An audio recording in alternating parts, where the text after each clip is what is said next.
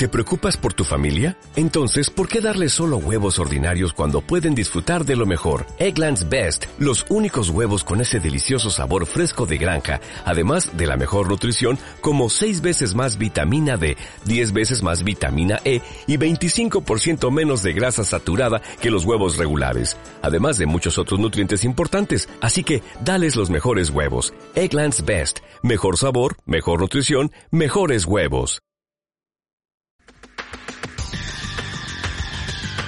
El análisis del día con visión global.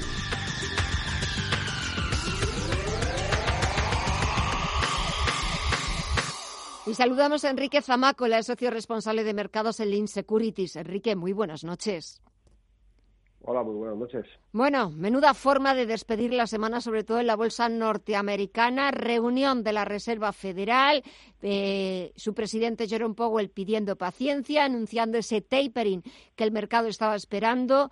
Y broche final con un dato de empleo verdaderamente espectacular, menuda envidia, y con sus índices de nuevo en máximos. Sí, la verdad que es, eh, bueno, pues cuando miramos el momento económico de Estados Unidos y miramos el momento económico europeo, por no, por no hablar ya del momento español, bueno, pues nos llevan muchas cosas eh, a la cabeza, ¿no? Un poco qué es lo que están haciendo ellos bien, que nosotros no estamos haciendo tan bien. Yo creo que es lo primero que deberíamos pensarnos y ser autocrítico. Eh, yo creo que en Estados Unidos llevan ya tiempo, bueno, pues dejando un poco poniendo a las fuerzas del mercado dejarlas a, trabajar, dejándolas a, eh, hacer las cosas. Y bueno, con, menos intervencionismo parece que, está, que las cosas están funcionando mejor, parece que, que a nivel de empleo pues están prácticamente en, pleno empleo, una economía que está creciendo, eh, es verdad que tenemos el, el, horizonte del el, lugarrón de la inflación, es verdad que hay hay muchas cosas en Estados Unidos que no funcionan bien, pero quizá deberíamos mirarles un poquito más eh, y prestar atención a lo que ellos están haciendo, por más denostados que puedan estar. Y pero veo, lo que veo es que tiene una economía que está siendo mucho más sólida, con una capacidad de adaptación impresionante comparado con lo que es Europa. bueno, pues eh, da mucho que pensar, ¿no? Reflejo de ello lo que está pasando en sus bolsas. No solamente ya a nivel de índices, sino el ver cómo las empresas van cogiendo eh, el, relevo a la hora de, liderar las economías, cosa que, en Europa, bueno, pues, eh, pues vamos mirando un poco de reojo y por el retrovisor, ¿no? Bueno, pues eh, la verdad que es una pena, pero yo creo que nuestros políticos deberían tomar algo de nota mm. y, y dejarnos de tantas eh, burocracia y tanto problema y empezar un poco a dejar que los mercados trabajen. Exactamente, dejar que, trabajen, que, funcionen, eh, porque es verdad que echas un vistazo a la bolsa norteamericana y echas un vistazo a las bolsas europeas y sobre todo a la bolsa española y, y en el IBEX 35 parece que estás viviendo continuamente en un día de la marmota porque eh, un día mm, supera los 9.000, pero mm, apenas le duran 24 horas y la verdad es que no, no conseguimos desatascarnos de, de esa zona. ¿Va a haber ese famoso rally de Navidad que suele haber todos los años? ¿O las bolsas, o sobre todo Estados Unidos, ya ha subido demasiado como para seguir pensando en un rally? Bueno, pues vamos a verlo. Lo que es, lo que es evidente es que entramos en un periodo que es eh, estadísticamente muy favorable a la renta variable porque bueno pues los ahorros de los trabajadores bueno pues hay un momento eh, eh, que el dinero de los ahorradores empieza a fluir hacia la bolsa y bueno pues pues es un es un buen momento. Lo que también es verdad es que bueno el año en bolsa es extraordinario estamos hablando en Europa de crecimientos del 20% en Estados Unidos aún por encima España es verdad que bastante por detrás. Estaba recordando ahora cuando me, decías el día de la marmota en España una entrevista que tuvimos hace dos o tres semanas en las que estábamos hablando de eso, desde, me parece que era el mercado, desde el mes de junio, el IBEX 35 está entre los 8.800 y los 9.200 puntos, pero eh, para arriba y para abajo, hoy estamos en los 9.000 puntos, es decir, estamos, no hemos ido a ningún sitio en estos cuatro meses. Creo que nuevamente eh, debe ser eh, objeto de reflexión y debe ser objeto de reflexión no solamente la tendencia del, del, mercado, la tendencia de los índices, sino debe ser objeto de reflexión en los volúmenes. Eh, vemos cómo los volúmenes se han, reducido a la mínima expresión, cómo la gente no tiene el inversor extranjero tiene cada vez menos interés eh, en las compañías españolas, en invertir en España, yo creo que eso nos tiene que hacer pensar, nos tiene que hacer pensar primero eh, en inseguridad jurídica, vamos, estamos viendo cómo se está eh, gobernando, pues a golpe de decreto y a golpe de primero una idea, después la corrijo y al día siguiente tengo otra diferente, eh, vamos poniendo mayores mm, tasas impositivas, estoy pensando a la tasa Tobin, que finalmente no va a recaudar ni una pequeña parte de lo que se esperaba, mm. sin embargo, a los inversores extranjeros no les hace ninguna gracia. Simplemente un poco por, poner en contexto lo que es la tasa Tobin, cobran 20 puntos básicos cuando una sociedad de bolsa está cobrando 5, 6, 7.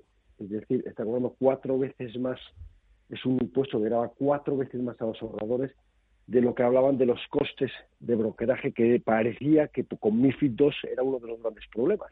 Mm pues no solamente no es que se haya solventado, sino que lo han multiplicado por cinco el coste por, la famosa tasa Tobin, que tampoco va a solucionar ningún problema macroeconómico en España.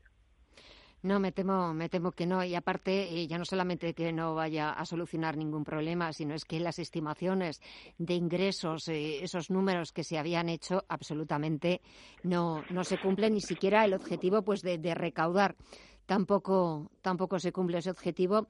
Y es verdad, mira, lo estaba comentando antes con, con, el primer analista que me estaba hablando de una próxima salida en bolsa la próxima semana en Estados Unidos.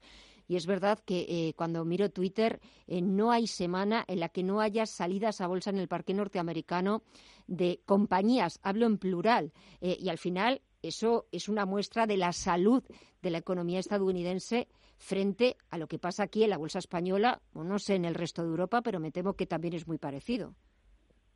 Sí, absolutamente de acuerdo. Muchas veces cuando hablamos de las bolsas, eh, los que estamos, pues eh, vivimos su día a día y los que estamos muy dentro, eh, parece que, que, el gran público entiende que estamos hablando de las grandes fortunas, de la gente rica. No hay nada más alejado de ello. En primer lugar, eh, casi todos tenemos parte de nuestros ahorros metidos en bolsa de una u otra manera, aunque no lo sepamos. En segundo lugar, la bolsa no es ni más ni menos que un reflejo de la economía de un país. Eh, lo que tenemos que tener en cuenta es que cuando estamos diciendo en Estados Unidos la bolsa está en máximos, aquí parece que el Banco Santander es, lo que está en máximos, el Banco Santander pertenece a, a la familia Botín. No, no hay nada más alejado de eso. El Banco Santander primero pertenece a un montón de ahorradores españoles y no españoles. Y en segundo lugar, lo que refleja es un estado de la economía. ¿Qué ocurre? En Estados Unidos vemos como compañías van naciendo, van creciendo, van desarrollando su business plan y salen a la bolsa para captar financiación.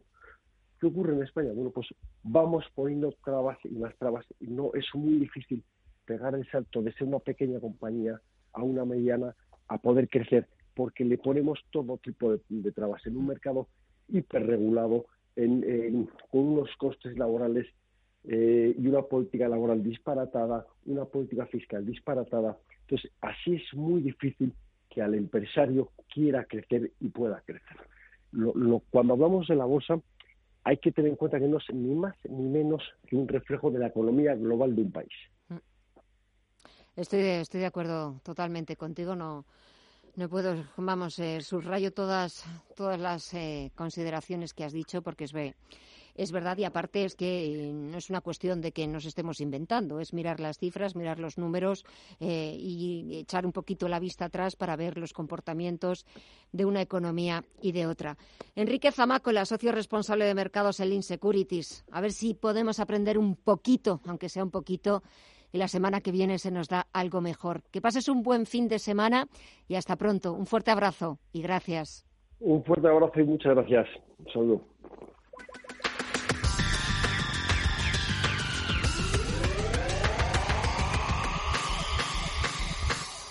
¿Te preocupas por tu familia? Entonces, ¿por qué darles solo huevos ordinarios cuando pueden disfrutar de lo mejor? Eggland's Best, los únicos huevos con ese delicioso sabor fresco de granja, además de la mejor nutrición, como 6 veces más vitamina D, 10 veces más vitamina E y 25% menos de grasa saturada que los huevos regulares, además de muchos otros nutrientes importantes. Así que, dales los mejores huevos. Eggland's Best, mejor sabor, mejor nutrición, mejores huevos.